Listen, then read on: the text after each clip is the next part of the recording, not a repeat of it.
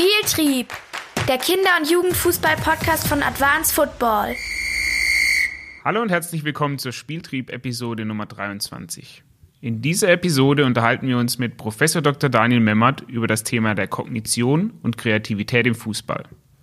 Daniel Memmert ist geschäftsführender Institutsleiter und Professor am Institut für Trainingswissenschaften und Sportinformatik an der Deutschen Sporthochschule Köln.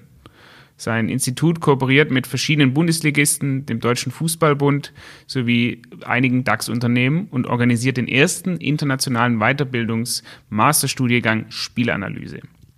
Im Jahr 2003 promovierte er und habilitierte sich 2008 an der Elite-Universität in Heidelberg. Seine wissenschaftlichen Arbeitsschwerpunkte liegen in der Bewegungswissenschaft, in der Sportpsychologie, in der Sportinformatik und in der Kinder- und Jugendforschung. Bevor wir mit dieser Episode starten, möchte ich euch noch kurz unsere Videoplattform ans Herz legen. Dort findet ihr alle Podcasts kompakt zusammengefasst und mit einem extra Video eingeordnet. Darüber hinaus findet ihr unzählige Trainingsvideos, Lernvideos und Online-Fortbildung. Alle mit dem Schwerpunkt im Kinder- und Jugendfußball. Unsere Live-Webinare sind mittlerweile für alle Mitglieder der Plattform kostenlos und jederzeit abrufbar. Hier kommen wöchentlich neue Präsentationen von unterschiedlichen Trainern und Experten hinzu. Quasi wie Netflix für Fußballtrainer. Aber nun genug von mir. Viel Spaß mit dieser Episode Spieltrieb. Spieltrieb, Doppelpass. Hallo Herr Memmert, schön, dass Sie da sind. Ähm, erzählen Sie doch mal, wer sind Sie und was machen Sie denn eigentlich aktuell? Mein Name ist Daniel Memmert. Ich ähm, bin in Nürnberg geboren und ähm, habe dann in Heidelberg ähm, Sport und Mathematik ähm, auf Lehramt studiert, äh, habe dann auch in Heidelberg promoviert bei Klaus Roth, ähm, unter anderem auch zur Ballschule, über die wir heute vielleicht auch reden. Und ähm, habe dann 2008 einen Ruf nach Köln an Deutsche Sportschule Köln bekommen. Ähm, habe dort ähm, lange Zeit das Institut für Kognitions- und Sportschulforschung geleitet. Und seit vier Jahren leite ich so das Institut für Trainingswissenschaft und Sportinformatik. Selber dann auch irgendwas im Fußball zu tun gehabt? Ja, also sehr viel. Ähm, zum einen bin ich selbst ähm, B-Trainer im Fußball, sondern habe ich lange selbst Fußball gespielt und ähm, eigentlich die ganzen Kooperationen, die wir seit vielen Jahren gehabt haben, drehen sich immer um äh, den Fußball und somit bin ich nicht nur Fußballfan, sondern auch äh, Fußballwissenschaftler. Mit Herrn Roth hatten wir letzte Woche unseren, ähm, unseren Podcast, also die, die Episode vor Ihnen sozusagen wird die mit Herrn Roth sein. Äh, war sehr spannend, war sehr theoretisch tatsächlich, war harter Tobak. Äh, schauen wir mal, wie es heute wird. Ähm, ich würde direkt gerne ins Thema einsteigen mit der Frage, Herr Memmert, was ist im Kinder- und Jugendfußball wichtiger? Der Kopf oder die Beine? ja, ähm, ohne die Beine ähm, geht auch nichts voran aber der Kopf steuert ja auch irgendwo die Beine. Ja, also generell ähm, glaube ich, hat sich das ein bisschen ähm, verschoben. Also vor einigen Jahren, äh, glaube ich, hätte man eher, eher auf die Beine getippt, äh, wenn man jetzt ähm, da eine Wertigkeit reinbekommen möchte. Also ich glaube, es ist unstrittig, dass ähm, sowohl ähm, ähm, der Körper gut ausgebildet sein muss, ähm, als äh, dass auch der Kopf äh, mitspielen ähm, muss. Aber tatsächlich in den letzten Jahren hat sich das so ein bisschen gewandelt und ähm, der Begriff heißt ja Kognitionen, ähm, was sich da seit ähm, ja, 15, 20 Jahren herauskristallisiert hat, dass eigentlich ähm, es mehr dazu gehört, als schnell zu laufen, als viel zu laufen, als äh, hart zu schießen und auch eine gute Technik zu haben, ähm, sondern ähm, in vielen entscheidenden Situationen, und dieses Feedback haben wir ja auch aus der Praxis von den besten äh, Spielern, ob das jetzt im Fußball oder im Tennis oder in anderen Sportarten ist, dass ähm, am Ende dann doch der Kopf entscheidet. Spielen die Nerven mit, aber, und das ist so eher mein Thema, ähm, ähm, sind wir gut ausgebildet, um Spitzenleistungen vollbringen zu können? Also haben wir das ähm, kognitive Rüstzeug? Und ähm, da ist in den letzten Jahren sehr viel geforscht worden. Es gibt sehr viele Studien, Experimente, viele Arbeitsgruppen weltweit beschäftigen sich damit. Und auch unsere Arbeitsgruppe, ähm, glaube ich, ist Vorreiter, was die Kognition betrifft. Und somit haben wir die in verschiedenen Sportarten untersucht, ähm, diagnostiziert, um am Ende wieder Ideen für die Trainer äh, generieren zu können. Ich habe ein bisschen in meinen äh, alten Studienunterlagen gekrustelt und habe eine Folie gefunden von Herrn Beckmann, Sportpsychologe an der TU München. Äh, der hat Kognition als Sammelbegriff für alle Prozesse des Wahrnehmens, Denkens, des Erkennens, des Vorstellens sowie des Erinnerns bezeichnet. Können Sie, Herr Beckmann, da zustimmen oder würden Sie da noch was hinzufügen? Jürgen Beckmann ist ein toller Kollege und ähm, das ist ähm, tatsächlich eine sehr schöne Definition, ähm, die einfach zeigt, dass es da sehr, sehr vieles gibt, was man zu bedenken muss bei den Kognitionen. Wir haben in den letzten Jahren ein Modell entwickelt, ähm, was, ähm, wo wir uns so vorstellen, dass Kinder, Jugendliche, aber auch Spitzensportler eine Situation vor Augen haben, die sie irgendwie lösen möchten. Und welche, äh, welche Hilfsmittel haben sie da, um diese zu lösen. Und wir beginnen immer zunächst mit der Antizipation. Das heißt, ähm, es ist gut aus ähm, ja, ihren eigenen Erfahrungen, vielleicht die Situation schon mal gesehen zu haben und dann vielleicht schon irgendwelche Dinge mit dieser Situation zu verbinden. Danach kommt das Wahrnehmen an sich tatsächlich. Ähm, und danach geht es direkt weiter, dass man dann irgendwo seine Aufmerksamkeit hinlenkt gibt es verschiedene Aufmerksamkeitsprozesse und äh, wie wir gesehen haben, ist eigentlich Aufmerksamkeit sowas wie ein Key-Faktor, so wie ein, sowas wie ein Schlüsselfaktor ähm, bei dem gesamten Prozess. Ja, und danach ähm, generiert der Mensch verschiedene Lösungen. Wir hoffen, dass er das sehr viele generiert, auch überraschende, seltene Lösungen. Ähm, gleichzeitig ist es natürlich auch so, dass er versucht, ähm, Bestlösungen, die er gelernt hat, auch ähm, irgendwie parat zu haben. Und am Ende gibt es eine Lösung, die wir alle als Trainer, als Spieler, als Eltern auf dem Platz sehen. Und diese ganzen Prozesse, die ich gerade genannt habe, sind eingebettet eigentlich in, unserem, in unser Gedächtnis. Da rufen wir ständig Informationen ab. Alles das, was wir gelernt haben, unterstützt uns da. Ähm, ganz speziell ist es das Arbeitsgedächtnis. Das ist nämlich etwas, wo wir sehr kurzfristig Informationen speichern können, die uns sehr kurzfristig und schnell helfen, auf Situationen adäquat reagieren zu können. Und da sieht man schon, äh, die Begriffe, die ich jetzt genannt habe, sind sehr ähnlich mit den Begriffen von Jürgen Beckmann. Und genau zu diesen verschiedenen ähm, Faktoren, kognitive Faktoren, haben wir viele, viele Studien durchgeführt, nicht nur wir, sondern auch andere Kolleginnen und Kollegen weltweit. Und das ist so ein bisschen unser Basismodell, um über Kognition sprechen zu können. Sie haben es jetzt ganz am Anfang schon angesprochen, ähm, zum einen das Thema Spielintelligenz, also die richtige Lösung zu finden und Kreativität, also breiten, eine breite Auswahl sozusagen an Lösungen bereit zu haben. Da wollen wir nachher nochmal äh, drauf kommen. Wie ist es denn im, im Kinder- und Jugendbereich? Da haben wir entwicklungsbedingt nicht nur körperliche Unterschiede, also ich denke da an E-Jugend, D-Jugendalter, wo wir einen Spieler haben, der schon 1,70, 1,75 ist, aber auch noch den kleinen 1,40 Stöpsel. Ähm, wie ist es denn bezogen auf die, auf die kognitiven Fähigkeiten? Also wie entwickeln die sich eigentlich und wie entwickeln die sich unterschiedlich bei, bei Kindern? Ja, man kann vielleicht nochmal unterscheiden zwischen ich sag mal, unspezifischen, sportartunspezifischen kognitiven Fähigkeiten und sportartspezifischen Fähigkeiten. Also wenn man äh, auf das erste vielleicht zu sprechen kommt, dann wissen wir, dass sich Kognitionen tatsächlich genauso entwickeln. Es gibt sowas wie eine kognitive Entwicklung, wie es auch sowas wie eine motorische Entwicklung gibt. Also die Kinder lernen ja auch irgendwann mal aufzustehen, zu laufen, dann vielleicht zu rennen, ähm, zu klettern. Und ähm, so ist es auch bei der kognitiven Entwicklung. Und ähm, ganz besonders spannend ist natürlich so 10, 11, 12 Jahre, da haben sich eigentlich auch die Aufmerksamkeitsfähigkeiten, die basalen, eigentlich so weit entwickelt tatsächlich, dass sie vergleichbar sind mit denen von ähm, Erwachsenen. Ganz anders sieht es natürlich mit den spezifischen kognitiven Fähigkeiten aus. Also natürlich ähm, ist eine deutsche Meisterin im Tennis äh, mit zehn Jahren, kann die natürlich einen Aufschlag ganz anders lesen, äh, ihrer Gegnerin, als das vielleicht ähm, jemand tut, der nicht so viel Tennis gespielt hat ähm, bis zu seinem zehnten Lebensjahr. Und somit ähm, entwickeln die sich natürlich parallel im Trainingsprozess, diese verschiedenen kognitiven Fähigkeiten.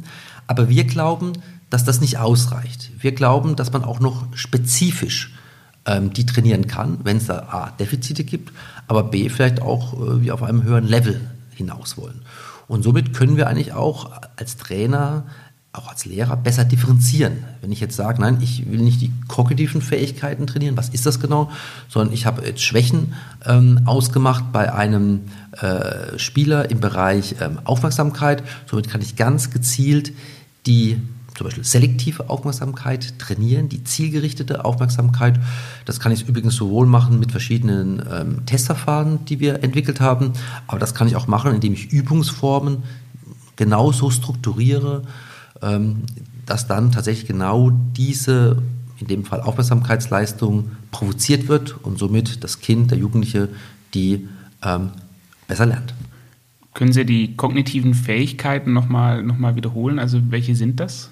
Genau. Die kognitiven Fähigkeiten sind zum einen die Antizipation, die Wahrnehmung, die Aufmerksamkeit, die Kreativität, die Spielintelligenz und das Arbeitsgedächtnis. Und spricht man überhaupt von Fähigkeiten? Ich glaube, im, äh, bei den koordinativen Fähigkeiten gab es oder gibt es immer noch einen Diskurs, ähm, ob das tatsächlich noch zeitgemäß ist. Wie ist es in der, in der Kognition? Ja, also letztendlich, ähm, das ist jetzt ein sehr breites Thema und sehr tiefes Thema und ähm, ich glaube, das können wir jetzt hier nicht ähm, abschließend erörtern, aber Sie haben recht, ich ähm, ähm, versuche auch eher immer so von kognitiven Faktoren zu sprechen und eher so von Prozessen auch. Das macht mir es ein bisschen leichter, dann diese Debatte, Fähigkeiten, Fertigkeiten, Kompetenzen, ähm, Anforderungen, da gibt es ganz viele äh, Termini und ähm, die kann man ganz verschieden definieren. Wenn Sie mich jetzt äh, sagen würden, naja, jetzt äh, legen Sie sich mal fest, dann habe ich eigentlich in meiner Promotion spreche immer sehr gern von kognitiven Anforderungen. Das ist ein Modell von Neumeier-Mechling, was ich eigentlich sehr zielführend in diesem ganzen Diskurs finde ich habe ein Interview von Ihnen gehört und auch gelesen gehabt. Haben Sie von Aufmerksamkeitsfenstern beim Fußballspielen gesprochen. Um was handelt es sich da denn? Ja, das ist ein ganz neues Paradigma. Das haben wir entwickelt. Meine damalige Doktorandin ähm, und ich. Sie hat dafür übrigens auch etliche Preise gewonnen ähm, mit dem Attention Window. Naja, uns ist, ähm, das ist die Idee, die grundlegende Idee kam eigentlich tatsächlich bei einem ähm, Aufenthalt in dem Labor von Daniel Simons in Amerika. Da war ich gewesen damals ähm, mit ähm, zwei Studenten damals und äh, da haben wir viel diskutiert über Aufmerksamkeit und äh, wir haben eigentlich erkannt, dass es noch keinen Test gibt, keine Diagnostik gibt, bei der ähm, ähm, der, äh, der Proband versuchen soll, zwei Objektgruppen, die voneinander getrennt sind, parallel gleichzeitig wahrzunehmen und Aufmerksamkeit zu schenken. Also wir stellen uns das mal ganz einfach vor. Sie haben vier, auf der linken Seite vier Objekte und rechts. Zum Beispiel haben Sie da Kreise und Dreiecke und Quadrate und das haben Sie links und rechts. Und es geht eigentlich nur darum, dass Sie die grauen Dreiecke identifizieren sollen, wie viel das links und wie viel das rechts sind. Und ähm, das ist die Aufgabe dieses Paradigmas. Die Probanden, die Spieler kriegen dann in verschiedenen Abständen, kriegen sie dann diese Objekte links und rechts präsentiert auf verschiedenen Achsen und verschiedene Abstände zum Mittelpunkt. Und ähm, dann sollen sie, und das ist die Aufgabe, sagen, wie viel, in dem Fall graue Dreiecke, auf beiden Seiten jeweils zu finden sind. Und die Aufgabe ist ähm, schon schwer und ähm, man muss dann immer genau in die Mitte schauen und eher dann peripher sich beide Objektgruppen ähm, anschauen. Und letztendlich, wenn, wir es jetzt übertragen auf die Praxis, um es einfacher zu machen, ist es eigentlich das, was Sportspieler, vor allem Fußballspieler, Handballspieler eigentlich ständig brauchen. Weil sie haben ja eigentlich äh, links haben sie verschiedene Menschen, die sich bewegen und rechts haben sie verschiedene Menschen, die sich bewegen, Spieler, Gegenspieler, Mitspieler und die dann tatsächlich beide wahrzunehmen, um da Entscheidungen zu fällen, ist extrem wichtig. Und wie gesagt, durch diese Variation der Distanz zwischen diesen Objektgruppen können wir sowas wie ein Aufmerksamkeitsfenster bestimmen. Und das haben wir mit dem Testverfahren getan. Das war so die Idee, die ich der Stefanie Hütermann äh, mitgegeben hatte. Und ähm, sie hat wirklich äh, eine Ziel, Vielzahl von sehr schönen Experimenten entwickelt, ähm, ja, in dem in denen man genau dieses Paradigma weiter untersucht wurde. Und wir konnten da viele Erkenntnisse generieren, die jetzt im grundlagenwissenschaftlichen Bereich, also in der Psychologie von Bedeutung sind, aber es konnten auch viele Ideen entwickelt werden, die direkt für die Praxis von Bedeutung sind. Beispielsweise konnten wir schön zeigen, dass je größer dieses Aufmerksamkeitsfensters eines Spielers ist, desto kreativer er ist. Das ist theoretisch logisch, finde ich, oder auch schön ableitbar, denn natürlich je mehr Objekte ich wahrnehmen kann in meiner Umgebung, desto mehr Verbindungen kann ich damit mein eigenem Handeln erschließen und desto mehr Möglichkeiten habe ich einfach ähm, zu reagieren und die Situation zu lösen. Und ähm, das haben wir auch noch mit anderen ähm, in, in, anderen Bereichen getestet. Und eigentlich die schönste Studie, die, wie ich meine, im Attention Window Bereich haben wir mit ähm, Bundesliga-Schiedsrichtern gemacht. Wir haben vor vier Jahren die ganzen Bundesliga-Schiedsrichter in Deutschland ähm, diagnostiziert und auch trainiert tatsächlich. Das sind übrigens 103 in der ersten, zweiten und dritten Liga.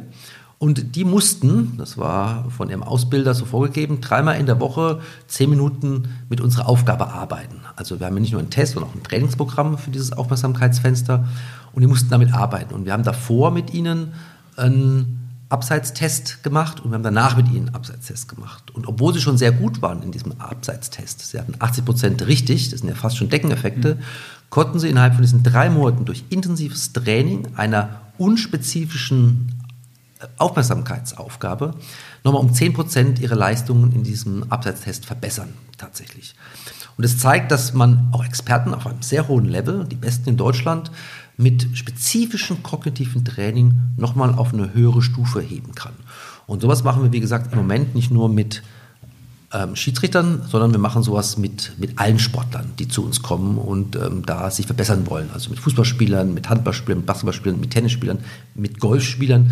Also letztendlich ähm, ist dieses Aufmerksamkeitsfenster ein Paradigma, was relativ populär geworden ist, weil es es auch noch nicht gab und ähm, wir das sehr schön einsetzen in der Praxis zum Diagnostizieren des Aufmerksamkeitsfensters, aber vor allem auch zur Verbesserung, zum Training des Aufmerksamkeitsfensters. Was mir da in den Kopf kommt, die Helix äh, bei der TSG Hoffenheim, zielt die genau darauf ab? Wir hatten vor zwei Episoden Ludwig Ruf vom TSG Research Lab hier. Ähm, geht das in die, in die ähnliche Richtung? Also soweit ich das weiß, ist in der Helix wird eine andere Aufgabe den ähm, Spielern gezeigt. Hier geht es um den MOT, ähm, ähm, Object Motion, äh, Motion Tracking Task.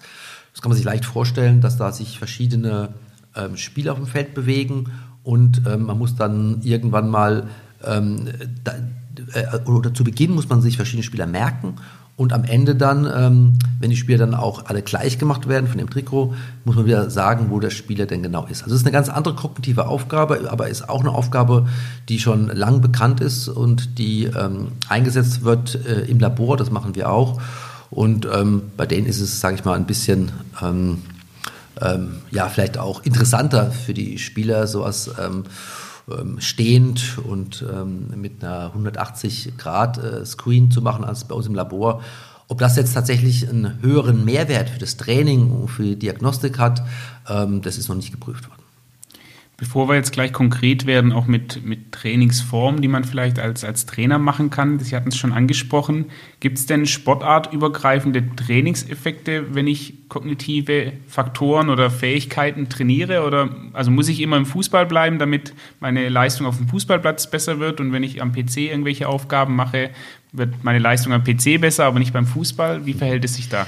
Ja, das ist eigentlich die Schlüsselfrage ähm, bei der ganzen ähm, bei der ganzen, ich sag mal, sportwissenschaftliche Forschung per se.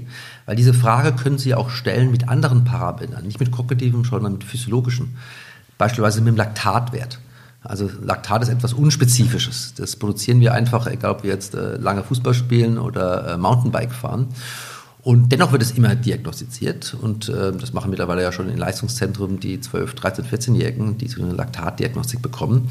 Und da ist natürlich auch immer, die Frage, ist denn äh, jemand, der da gut abschneidet in diesen Tests, ist das auch derjenige, der dann besser performt ähm, auf dem Fußballfeld im Bereich ähm, aerobe Ausdauerfähigkeit? Also diese Frage, ich will nur sagen, ist eine sehr generelle Frage und ähm, wird ähm, bei, in vielen Bereichen gestellt. Und ähm, letztendlich wird es immer sehr schwer sein, diese Frage zu beantworten, weil wir immer, weil immer dahinter liegt, ich mache, ich, ich trainiere Aufgaben und welchen Effekt hat dies auf eine sehr komplexe Leistung im Wettkampf? Und weil die Leistung im Wettkampf immer sehr komplex ist, ist immer sehr, sehr schwer zu sagen, woran lag es denn, dass der Spieler jetzt ein Tor geschossen hat oder dass er ähm, jetzt einen guten Pass gespielt hat.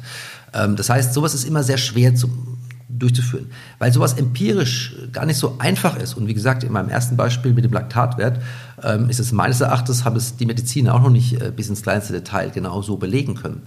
Ähm, Sag ich immer, wir müssen von der Theorie herkommen. Wir brauchen ein, ein gutes Modell und wir brauchen etwas, was ähm, theori theoretisch sinnvoll erscheint. Und ähm, somit, ähm, wie ich das jetzt gerade mit dem Aufmerksamkeitsfenster erklärt habe, glaube ich, ist es ähm, theoretisch durchaus haltbar, dass je mehr äh, Objekte, desto mehr ähm, Dinge ich in meiner Umgebung wahrnehme, die irgendwas zur Lösung beitragen, desto ähm, eine höhere Wahrscheinlichkeit habe ich, dass ich ähm, gute Lösungen auswähle, dass ich vielleicht auch überraschende und kreative Lösungen auswähle. Jetzt habe ich mal die Frage so beantwortet, vielleicht äh, so von dieser aktuellen Diskussion ähm, her, ähm, die, die, der Transfer von, ähm, von, von Trainingsform oder, ja, oder ja, Trainingsform auf, ähm, auf, de, auf den Wettkampf. Ähm, ich kann eigentlich sehr schöne Studie erzählen, die ich damals mit Klaus Roth durchgeführt habe, ähm, ähm, in unserer Ballschulzeit noch. Da waren wir auch so die Ersten, die tatsächlich gezeigt haben, jetzt ein bisschen spezifischer, weil wir, also wo wir nicht mehr geschaut haben, unspezifische Fähigkeiten äh, oder Fertigkeiten und spezifische, sondern wo wir uns angeschaut haben, wie viel Transfer ist denn zwischen den Sportarten möglich? Und die Frage haben Sie ja auch angeschnitten. Also das war dann gerade Ihre erste Frage, die Sie gerade gestellt haben. Das heißt, ähm, wir haben damals äh, die Studie so aufgesetzt, die war übrigens unterstützt vom Bundesinstitut für Sportwissenschaft, das war eine sehr große Studie. Und ähm, wir sind hingegangen und haben einfach die Kinder verschieden trainieren lassen. Die einen haben nur Handball gespielt, die anderen nur Fußball, die anderen nur Hockey. Und unsere Ballschulgruppe haben alles Mögliche gemacht. Das heißt, die haben ein bisschen mit dem Hockeyschläger gespielt, ein bisschen mit dem Fußball, was mit der Hand gemacht, mit Basketballen und Handbällen. Das heißt, ein sehr unspezifisches Training. Und was wir durchgeführt haben, sind dann ähm, unter anderem Spielintelligenztests, als auch Kreativitätstests zu Beginn und zum Ende von diesem ja, 18-monatigen ähm, Trainingsintervention. Ähm, ähm und da konnten wir genau eigentlich das zeigen, dass zu Beginn äh, die Kinder, die sehr spezifisch trainiert hatten, schon Vorteile auch in der spezifischen Kreativität hatten. Aber je länger das Ganze gegangen ist und vor allem auch dann am, äh, am Ende dann ähm, ähm, war es so gewesen, dass tatsächlich diejenigen, die möglichst breit sich ausgebildet haben, die sehr viele verschiedene Situationen wahrgenommen haben, mit verschiedenen motorischen Ausführungsformen, dass die tatsächlich dann am Ende nicht nur in der allgemeinen sportlichen Kreativität besser waren, sondern auch in der spezifischen. Und das war für uns somit eine ganz wichtige Studie, warum wir sagen, ähm, so eine Grundlagenausbildung, beispielsweise Ballschule. Es gibt ja noch andere Ausbildungen, über die wir auch noch ganz sprechen können. Wir haben, das, äh, wir haben auch neue Konzepte entwickelt, das heißt Abenteuerbewegung, wo wir noch breiter an die Sache rangehen, wo wir sagen, die Kinder und Jugendlichen sollen nicht nur Erfahrungen im Ballsportspielen haben, sondern auch ähm, im Bereich Schwimmen, ähm, Turnen und vielleicht auch Trendsportarten. Das heißt, wir glauben auch von Studien, die von anderen Kollegen zurückgehen, Arne Güllich ist da Beispiel zu nennen aus Kaiserslautern, dass man noch breiter die Kinder am Anfang ähm, ausbilden sollte. Wir haben jetzt da vier Lehrpläne herausgebracht für die erste bis vierte Klasse der Grundschule, in der wir einfach ähm, den Lehrern sehr viel Anregungen geben, so ein bisschen nach Kochrezept muss man sagen, ähm, aber um auch eine sehr einfache Stundenplanung zu haben, wie ähm, facettenreich eigentlich Sport sein kann und dass äh, wir glauben, dass das wichtig ist, um später so das Multitalent, den Allrounder herauszubilden, der dann auch ähm, sehr, ähm, sehr viel ähm, ja, oder auch sehr größeren äh, Erfolg hat mit einer höheren Wahrscheinlichkeit in einer spezifischen Sportart, wer sich dann auch irgendwann mal spezialisiert. Mit Herrn Güllich hatten wir auch schon ein Gespräch hier, da ging es dann vermehrt um die Talententwicklung ähm, bzw. Talent Diagnostik oder Selektion, wie auch immer man das dann titulieren möchte. Sie haben es jetzt gerade angesprochen, ein Modell ähm, bezieht sich auch auf die Basistaktiken im, im, Sportspiel, also wo ich entsprechende Aufgaben habe, sei es ein Ziel ansteuern, äh, Ball dem Ziel annähern, Lücke ausnutzen. Ähm, wie, wenn, wenn Sie das jetzt mal runterbrechen müssten für einen, für einen E-Jugend, D-Jugendtrainer, wie häufig sollte er denn andere Sachen machen als Fußball, jetzt zum Beispiel Handball, Kopfball oder Handball ganz einfach, ähm, um auch da Trainingseffekte in, in diesen äh, angesprochenen Basistaktiken zu erzielen? Ja, das hängt auch natürlich auch davon ab, ähm, wie alt denn die Kinder sein sollten. Da müssten Sie mir noch mal ein Stichwort zurufen. Vor welcher Altersgruppe U8 sprechen bis U11, also FE. Ja, genau. Ähm, ja, für den Bereich ähm, würde ich sagen, ähm, müssen schon irgendwann mal auch die spezifischen Techniken auch einen gewissen Stellenwert bekommen, was es die Techniken betrifft. Sie haben gerade die Basistaktik angesprochen. Das sind ja eigentlich Taktiken, die auch im Fußball vorkommen. Es ist ja nur die Frage, wie wir sie mit den Kindern durchführen. Ähm, also wie gesagt, Lücke, ähm, Lücken ausnutzen als Beispiel ähm, kommt ja im Fußball auch sehr oft vor. Das heißt äh, natürlich auch im Handball und im Basketball und im Hockey aber auch im Fußball. Das heißt, man schult eigentlich dann Dinge, die ähm, in verschiedenen Sportarten von Relevanz sind, aber hier auch im Fußball. Was ich dem Trainer sagen würde, ist, dass er diese Aufgabe dies, diese Basistaktik auch mal mit anderen motorischen Ausführungsformen schulen sollte. Also nicht nur mit dem Fuß tatsächlich, sondern auch mal mit der Hand und vielleicht sogar mit dem Hockeyschläger. Wir wissen jetzt aus Studien, ich habe eine genannt, dass so eine, wir sagen motorische Diversität, also eine motorische Variabilität, und zwar über äh, die Techniken im Fußball hinaus, einen Effekt hat auf die Kreativität, auf die spezifische Kreativität im Fußball.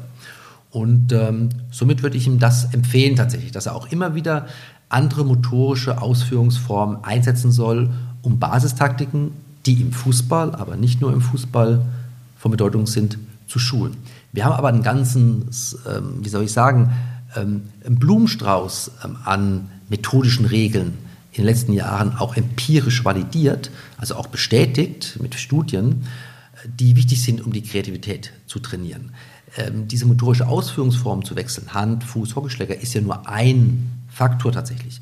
Wir haben mittlerweile sieben verschiedene, ähm, wir sagen dazu Ds, ähm, ähm, die methodische Hinweise geben, wie Kreativität zu schulen ist. Also in dem Arbeits, äh, in diesem Altersbereich, Entschuldigung, in diesem Altersbereich von acht bis elf Jahren ist immer noch die Kreativität an erster Stelle zu setzen.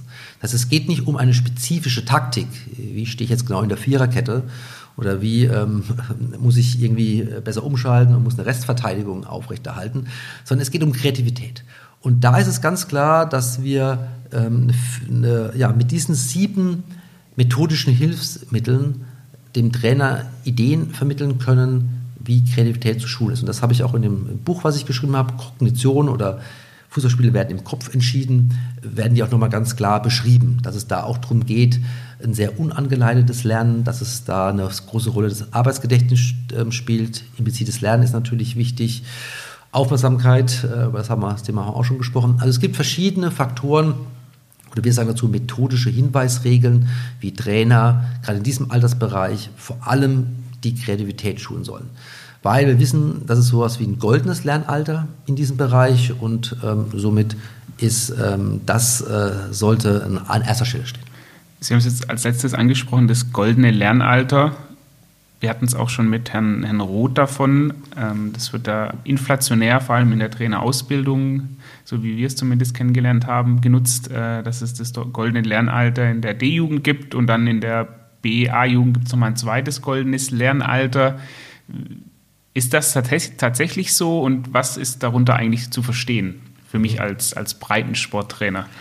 Na, goldenes Lernalter bedeutet, dass ähm, die Wissenschaftler glauben, dass in bestimmten Altersbereichen die Kinder schnellere Fortschritte erzielen in den Facetten, um die es jetzt gleich gehen wird, ähm, als in anderen Lernaltern.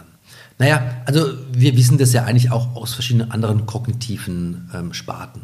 Also das ist natürlich, das geht uns allen so, wenn Kinder ähm, ja, Grundschule, Gymnasium ähm, Sprachen lernen, dann tun sich damit viel, viel einfacher, als wenn wir mit äh, 40, 50 Jahren noch eine Sprache lernen müssen. Also ähm, und sowas so gibt es in vielen Bereichen. Ähm, bei Bereichen Ko äh, Ordination beispielsweise ist auch ein Bereich, wo es ähm, eher ähm, ein zu früh als ein zu, zu spät, also auch frühzeitig zu beginnen. Ich kann es nur ganz speziell für die Kreativität sprechen, weil dafür haben wir Studien durchgeführt, nicht nur wir, sondern auch Kollegen. Und tatsächlich ist es so, dass ähm, sich da ähm, in unseren Daten, die wir haben, tatsächlich ein Plateau irgendwann mal bildet. Und deshalb können wir zeigen, dass besonders in diesem Altersbereich ähm, 8 bis 11, das passt eigentlich idealtypisch auch zu unserer Studie, genau solche Alterskohorten haben wir nämlich untersucht, dass wir klar zeigen können, dass dort ähm, schnellere Zuwächse in der sportartspezifischen Kreativität ähm, vorliegen als ähm, in anderen Altersbereichen. Und wie trainiere ich die dann? Wie ich die Kreativität trainiere, da haben wir jetzt verschiedene äh, methodische Hilfsmittel gegeben. Zum einen ist es ähm, mit verschiedenen motorischen Ausführungsformen zu agieren, mal Hand, mal Fuß, mal Hockeyschläger.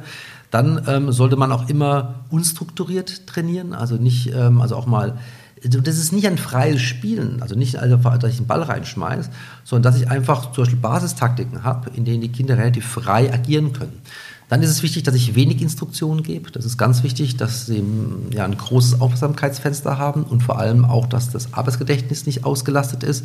Das ist auch ein ganz wichtiger Punkt. Können Sie das äh, Phänomen mal kurz nochmal ausführen, weil das ist der Klassiker am Fußballrand oder am Spielfeldrand, der, wir nennen es Playstation-Trainer, der genau das vorgibt, was zu tun ist und dass er Effekte auch für den äh, Spieler hat, dem das passiert.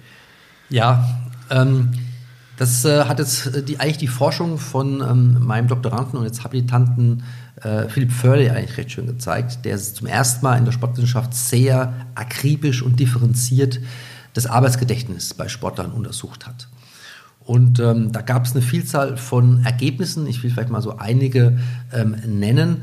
Also ich habe es vorher schon angedeutet. Das Arbeitsgedächtnis ist eine Instanz, in der wir kurzfristig Informationen ablegen können, die wir sehr kurzfristig auch brauchen, um ähm, Entscheidungen treffen zu können.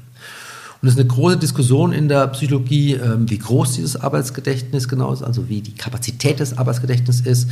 Man sagt so fünf bis sieben Units. Ähm, natürlich kann man da noch durch gewisse Strategien das natürlich noch das ähm, vermehren. Einige Arbeitsgruppen bekommen auch heraus, dass man das schön verbessern kann. Also dass wir schön tatsächlich auch das Arbeitsgedächtnis, ähm, die Kapazität vergrößern können. Das glauben wir auch, deshalb tra tra äh, trainieren wir das. Das sagen aber nicht alle Wissenschaftler weltweit. Das ist also eine Kontroverse durchaus.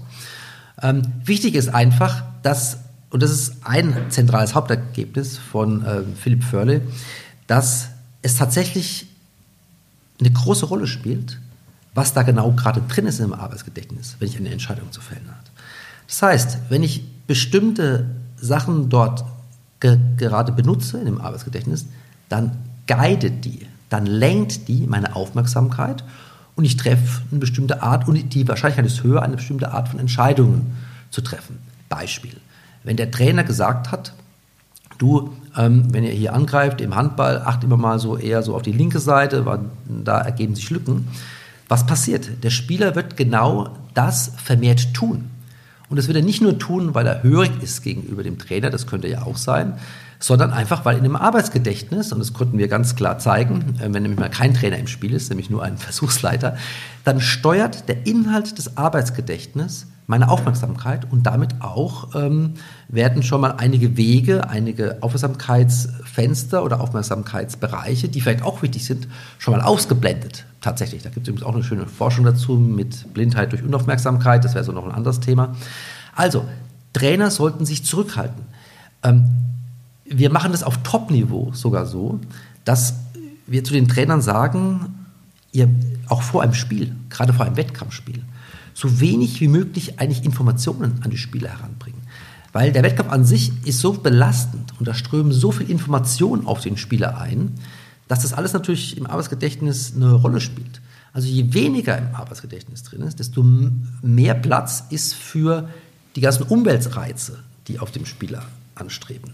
Und somit versuchen wir solche Teamsitzungen möglichst weit wegzulegen von dem Spieltag oder beziehungsweise von dem Anpfiff des Spiels um es mal übertrieben zu sagen, taktische Informationen sollte man nicht zehn Minuten vor einem Spiel eines, äh, eines Spielers geben und auch nicht eine Stunde vielleicht davor. Also wir sollten da schon ein bisschen Zeit verbringen lassen. Die, die Phase vor dem Spiel, da geht es rein um Motivation, da geht es um Anfeuern, da geht es um ähm, um solche mentalen Geschichten eher. Aber die Inhalte tatsächlich, die später mal das Arbeitsgedächtnis dann auch belasten, sage ich, und ich sage wirklich belasten, die ähm, kann man ruhig einen Tag früher machen tatsächlich oder tatsächlich noch ein paar Tage vorher, weil, sie, weil man sie dann auch sehr schön mit Spielformen verknüpfen kann, ähm, die dann ja auch viel, ähm, äh, die auch schon lang, lang abgespeichert sind und man dann nicht das aktuelle Arbeitsgedächtnis belastet. Also Quintessenz, um es nochmal auf den Punkt zu bringen, Informationen im Arbeitsgedächtnis steuern unsere Aufmerksamkeit und damit auch unser Verhalten. Aber also das bedeutet ja, dass ich als Trainer, aber eigentlich auch als Spieler während des Wettkampfs und vor dem Wettkampf mich eigentlich nicht mehr austauschen dürfte, weil so die klassischen Gespräche unter zwei Fußballern, ähm, du pass auf, der hat einen starken rechten Fuß, der zieht nach innen, das sind, wären ja alles kontraproduktive Geschichten. Also ab sofort am Abend vor dem Spiel äh, keine Gespräche mehr untereinander oder wie? Doch, unbedingt. Die Gespräche vor dem Spiel sind wichtig. Ich habe ja gesagt, das Arbeits das ähm, Arbeitsgedächtniskapazität ist ja schon größer. Wir haben da fünf bis sieben Einheiten drin, die wir da ablegen können. Und ähm, somit ist es ähm, teilweise ja auch ähm, nicht so relevant. Und es ist auch ein Unterschied tatsächlich, ähm, ob wir Informationen auch abrufen aus dem Langzeitgedächtnis. Ähm, das ist natürlich etwas, was dann auch wieder zu, zurückgeht und damit werden keine Kapazitäten verschwendet tatsächlich. Aber das heißt doch eigentlich für den Trainer, wir reden ja auch oft vom Trainingsprozess. Ähm, jetzt sind wir so auf das Spiel so ein bisschen, ähm, auch auf das Trainingsprozess heißt es, dass der Trainer sich eher zurückhalten sollte. Dass der Trainer eher wenig Instruktionen sagen sollte, geben sollte, insbesondere übrigens dann, wenn er Kreativität trainiert. Das mag bei Spielintelligenztraining noch mal ein bisschen anders sein. Da muss man ja ganz klare Wenn-Dann-Regeln einstudieren und das muss ja dann auch, da, muss ja, da müssen ja andere Modelle bedient werden, wo wir solche Wenn-Dann-Regeln auch erwerben können. Aber tatsächlich sind die guten Trainer, diejenigen, die sich akribisch zu Hause hinsetzen und Spielformen konstruieren, die verschiedene taktische Verhaltensweisen provozieren. Und diese Trainer geben also viel Zeit für die Trainingsplanung und während dem Training können sich tatsächlich eher zurücklegen und sollen ihre Spieler einfach agieren lassen. Denn die Spieler lernen in diesen Situationen.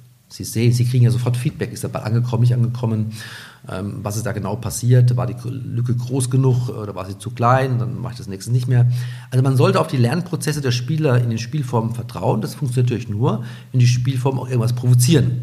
Wenn ich also in der Mittellinie stehe und den Ball mir auf zwei Meter Distanz hin und her schieße, dann mag das vielleicht ab und an ähm, ja, eine halbwegs befriedigende Übung fürs Techniktraining sein. Äh, das ist übrigens heute auch nicht mehr State of the Art tatsächlich.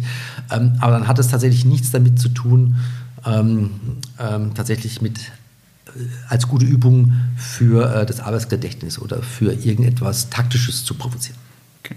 Das bedeutet also letztlich als, auch als Breitensporttrainer Trainingsformen finden, wo ich weiß, die, die funktionieren aus sich selber heraus und ich als Trainer muss nicht ständig mit der Trillerpfeife oder den, äh, den Torwächter spielen und sagen, weiter, nächster, du bist dran, mach das, mach das, sondern einfach ein bisschen sich rausnehmen als, als Fußballtrainer. Ich versuche das vielleicht nochmal auf den Punkt zu bringen. Ähm, die Spielformen können taktische, aber auch technische Verhaltensweisen provozieren, die die Spieler beiläufig lernen. Und das ist ein besserer Lernmechanismus. Dabei lernt man ähm, schneller, flexibler, variabler, aber auch nachhaltiger und auch unter Stress ist es besser abzurufen, als wenn der Trainer das Spiel stoppt und Instruktionen gibt. Auch bei, bei den angesprochenen Wenn-Dann-Regeln, die sie angesprochen hat, oder nur rein bezogen auf die, auf die Kreativität? Auf bezogen auf die Kreativität. Bei den Wenn-Dann-Regeln, da sprechen wir von einem Spielintelligenztraining, da ist es komplett anders. Da geht es um absolute Qualität tatsächlich. Das heißt, wenn da der Trainer sieht, dass ähm, etwas, äh, dass ein falsches Dann nach einem bestimmten Wenn kommt, dann ähm, muss er stoppen, muss er eingreifen und muss das explizit ansprechen.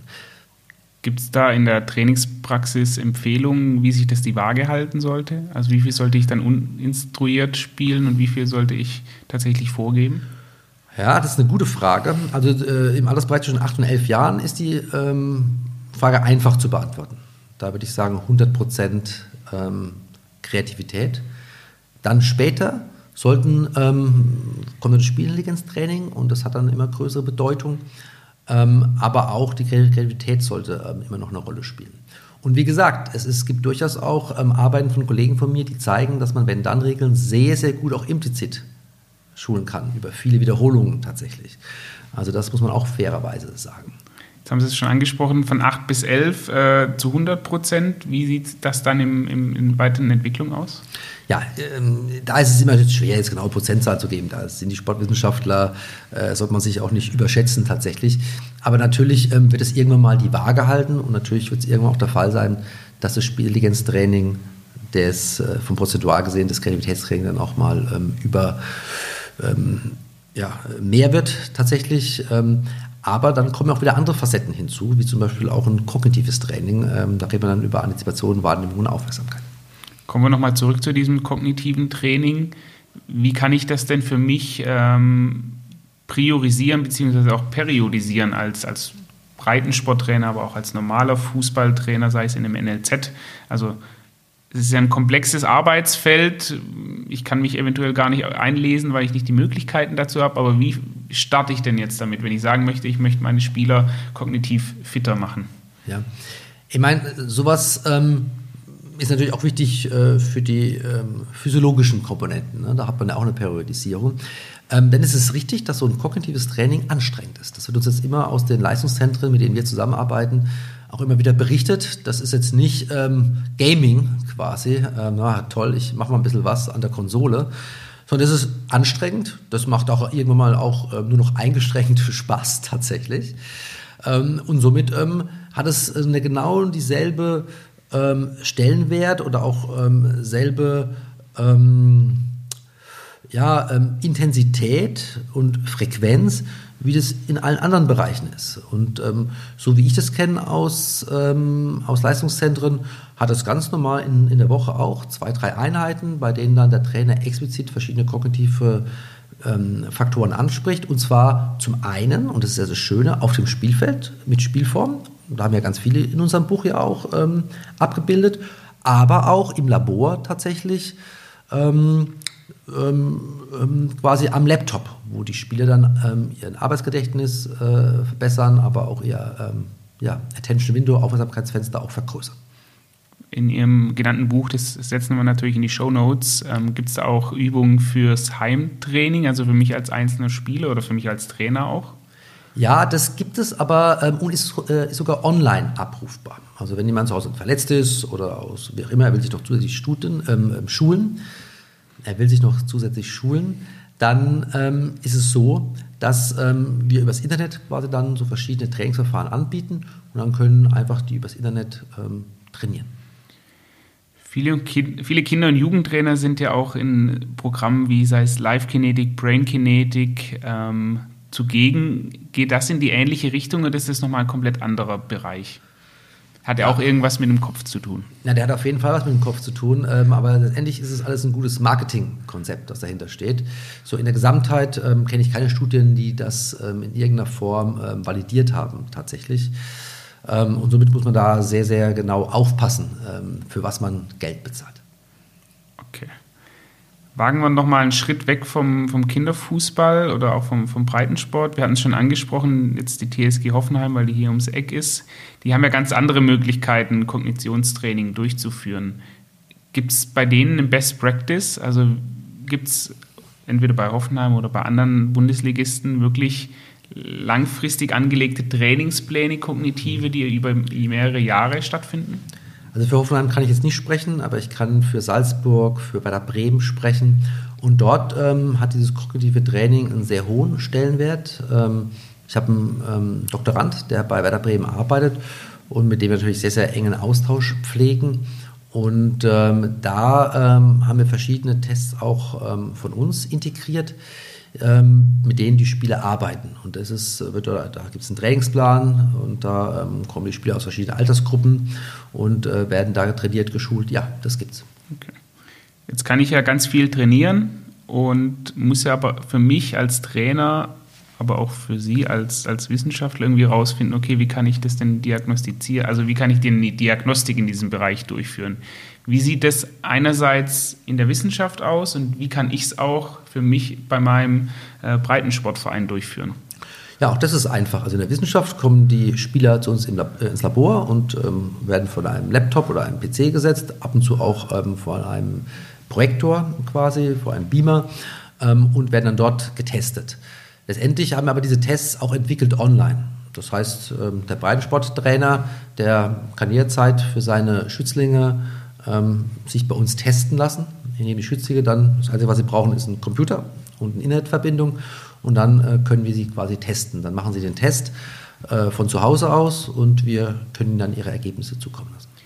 Mit Sicherheit nicht ganz so valide, aber ich könnte mir jetzt vorstellen, für Sie als, als geübter, äh, sowohl Wissenschaftler, aber auch Trainer ein Stück weit in diesen Bereichen.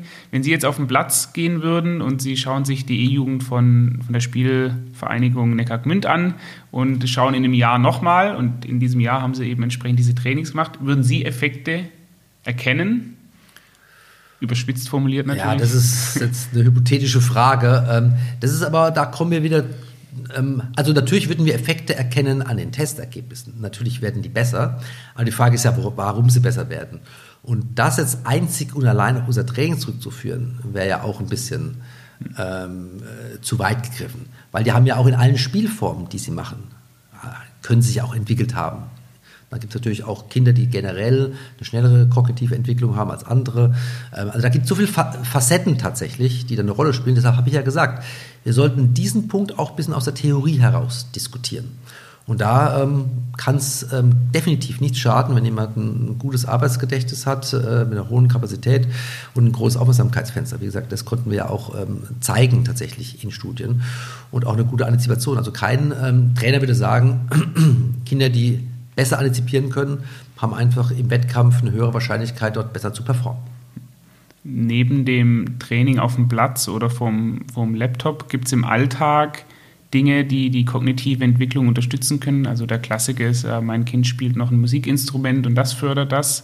Gibt es da Studien, gibt es da Ergebnisse, wo man sagen kann, das, das hilft?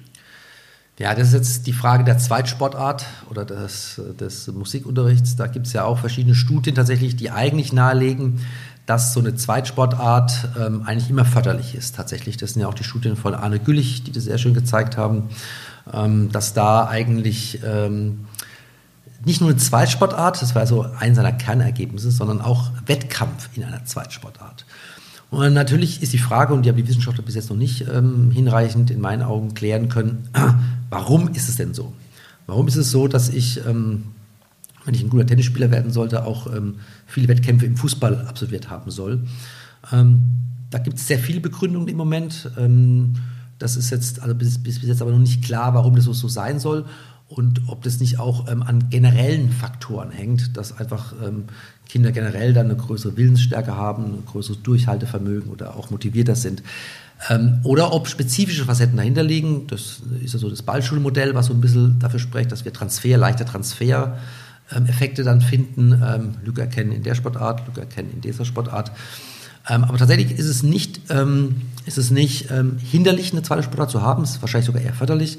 Aber wir wissen auch, dass die Kinder in Deutschland sehr viele verschiedene ähm, Dinge machen in ihrer Kindheit und auch die Zeitressourcen nicht unendlich sind.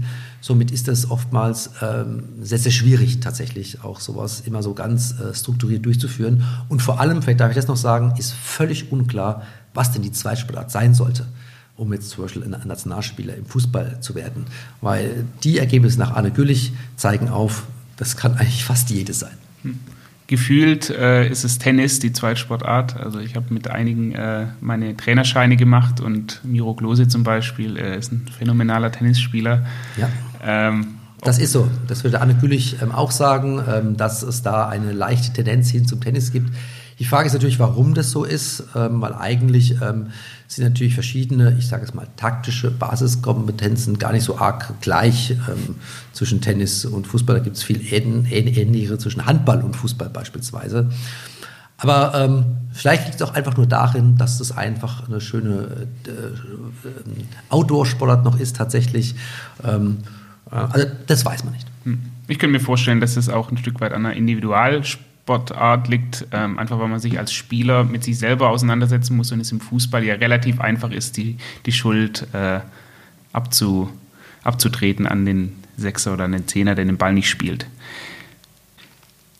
In der allgemeinen Kreativitätsforschung spricht man von einem Schwelleneffekt der Kreativität mit der Intelligenz. Das heißt, wenig intelligente Personen können nicht wirklich kreativ sein, sehr intelligente Personen müssen aber nicht unbedingt kreativ sein, besitzen aber die kognitive Veranlagung dazu. Gibt es im Fußball Fähigkeiten, die sich zur Spielkreativität ähnlich verhalten? Ja, also dieses Schwellenmodell ist übrigens, äh, wird diskutiert. Das heißt, das ist jetzt nicht so, dass es auch nicht andere Daten gäbe. Beispielsweise haben wir spezifische Daten im Bereich des Sports. Ähm, ähm, erhoben und auch ausgewertet. Und dort haben wir die sportartspezifische Spielintelligenz und die sportartspezifische Kreativität erfasst. Bei mehr als 300 Kindern, also ein schönes Sample tatsächlich. Und können zeigen, ähm, dass dieses Modell ähm, konnten wir nicht bestätigen. Wir haben eher andere Modelle bestätigt, die auch übrigens in der Psychologie äh, vertreten werden von anderen Wissenschaftlern, dass es sowas wie eine Korrelation gibt. Also dass tatsächlich hohe Kreativität auch mit der hohen Spielintelligenz einhergeht und eine niedrige Kreativität mit der niedrigen Spielintelligenz. Das ist also noch ein offenes Forschungsgebiet, wo es verschiedene Ansätze gibt. Wir im Sport ähm, können eher so einen korrelativen Zusammenhang zeigen. Neben der Kognitions- und Kreativitätsforschung sind Sie mit Ihrem Institut ja auch in der Spielanalyse ein Stück weit tätig ähm, und unterstützen dort Vereine, aber auch den, den Deutschen Fußballbund. Ich möchte es gerne zusammenfassen. Einmal wagen wir noch einmal einen Ausflug zum Kinder- und Jugendfußball. Gibt es Learnings und Erfahrungen aus der Spielanalyse, wo Sie sagen, das könnte man auch in der F-Jugend und auch in der E-Jugend äh, mit anwenden? Ja, unser Hauptgebiet ist ja auch ähm, Big Data und ähm, Positionsdaten also die XY-Koordinaten der Spieler auf dem Platz. Und dazu braucht man natürlich schon Verfahren, wie man die auch erfassen kann tatsächlich. Aber die werden immer günstiger werden. Die sind jetzt schon ähm, günstiger, deutlich günstiger als noch vor zwei Jahren und in fünf, sechs Jahren werden die auch immer günstiger. Aber Spielanalyse ist ja nicht nur Positionsdaten, es gibt auch Eventdaten und es gibt auch Videodaten. Und ähm, ich denke, es ist auch ähm, in jeder Altersstufe und jeder Expertisestufe einfach mal sinnvoll, sich mal selbst äh, spielen zu sehen und äh, mal über sich selbst reden zu können, weil oftmals ähm, ist das etwas, was äh, man als Mensch immer dann noch mal anders äh, berührt und somit äh, natürlich auch nochmal andere Lernprozesse ähm, herbeiruft. Und ähm, warum nicht jetzt äh, in der D-Jugend einen, der einfach ein Fable hat für Kameras und vielleicht mal gerade verletzt ist oder vielleicht mal gerade nicht spielt, den mal auf die Tribüne zu stellen. Und ähm, wie gesagt, Kameras sind heute auch ähm, erschwinglich geworden. Äh, einfach mal das, ein Teil des, ähm, des Spiels zu filmen und dann ähm, mit dem Trainer und mit der Mannschaft dann auch mal auszuwerten und zu, zu schauen, ähm, ist es eigentlich so, wie ich einfach denke. Also ich habe in dem Spiel 20 Diagonalbälle ges äh, geschlagen und ich habe mich total gut dabei gefühlt.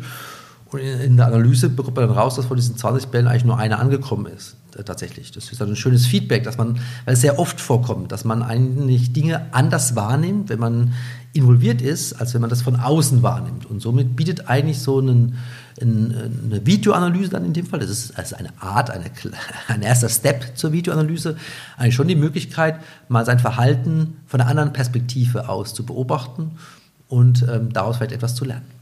Was wir ja aber vorhin gelernt haben, nicht direkt vor dem Spiel und dann auch keine Handlung ableiten, sonst äh, wird das Arbeits, der Arbeitsspeicher äh, wird äh, zu sehr belastet. Zur Abschlussfrage, die stellen wir allen unseren Gästen. Ähm, Sie haben eine Regel bzw. Vorgabe frei, die Sie in allen Nachwuchsabteilungen der 25.000 Vereine in Deutschland zur Pflicht machen könnten. Welche wäre das? Und dann ist es völlig egal, wie teuer das ist. Also Sie könnten jetzt auch alle Vereine mit einem Footbonauten ausstatten. Ähm, Sie könnten machen, was sie möchten. Ich würde mir wünschen, dass es ähm, eine Verpflichtung gäbe, dass in jedem von diesen ähm, Zentren es eine Person gibt. In dem Fall ist es ähm, ein Wissenschaftler mit einer Trainerlizenz, die zur Hälfte angestellt ist in diesem Leistungszentrum und zur Hälfte angestellt ist an der Universität. Ähm, das ist das australische Modell. Und ich glaube, wenn man mal nach Australien schaut und auch ähm, die Wissenschaftler sich anschaut und welche Studien sie herausgebracht haben, welche Erkenntnisse sie generiert haben, dann halte ich das immer noch ähm, für ein extrem wertvolles Modell. Diese enge Zusammenarbeit und tatsächlich auch diese 50% Trennung tatsächlich, die halte ich für den sinnvollsten Weg, Erkenntnisse von der Wissenschaft in die Praxis zu transferieren, aber auch Ideen aus der Praxis in ein wissenschaftliches ähm, Umfeld zu tragen, um dort untersucht zu werden. Das halte ich für den in meinen Augen besten Weg, um diesen Theorie-Praxis-Graben überqueren zu können. Herr Memmert, vielen Dank für Ihre Zeit. Ich danke Ihnen. Spieltrieb, Doppelpass. Das war das Gespräch mit Professor Dr. Daniel Memmert. Wenn ihr mehr zu den angesprochenen Themen wissen möchtet, schaut in die Show Notes oder auf unserem Blogbeitrag unter advance.football/blog. Wenn ihr mehr von uns erfahren möchtet, mehr wissen möchtet, auch zum Beispiel über die Videoplattform, dann geht gerne auf unsere Social Media Kanäle oder besucht uns direkt auf unserer Plattform unter advance.football. Wenn ihr weitere Fragen zur Show habt oder uns Gäste vorschlagen möchtet, tut das gerne unter kontakt@advance.football. Bis dahin, macht's gut.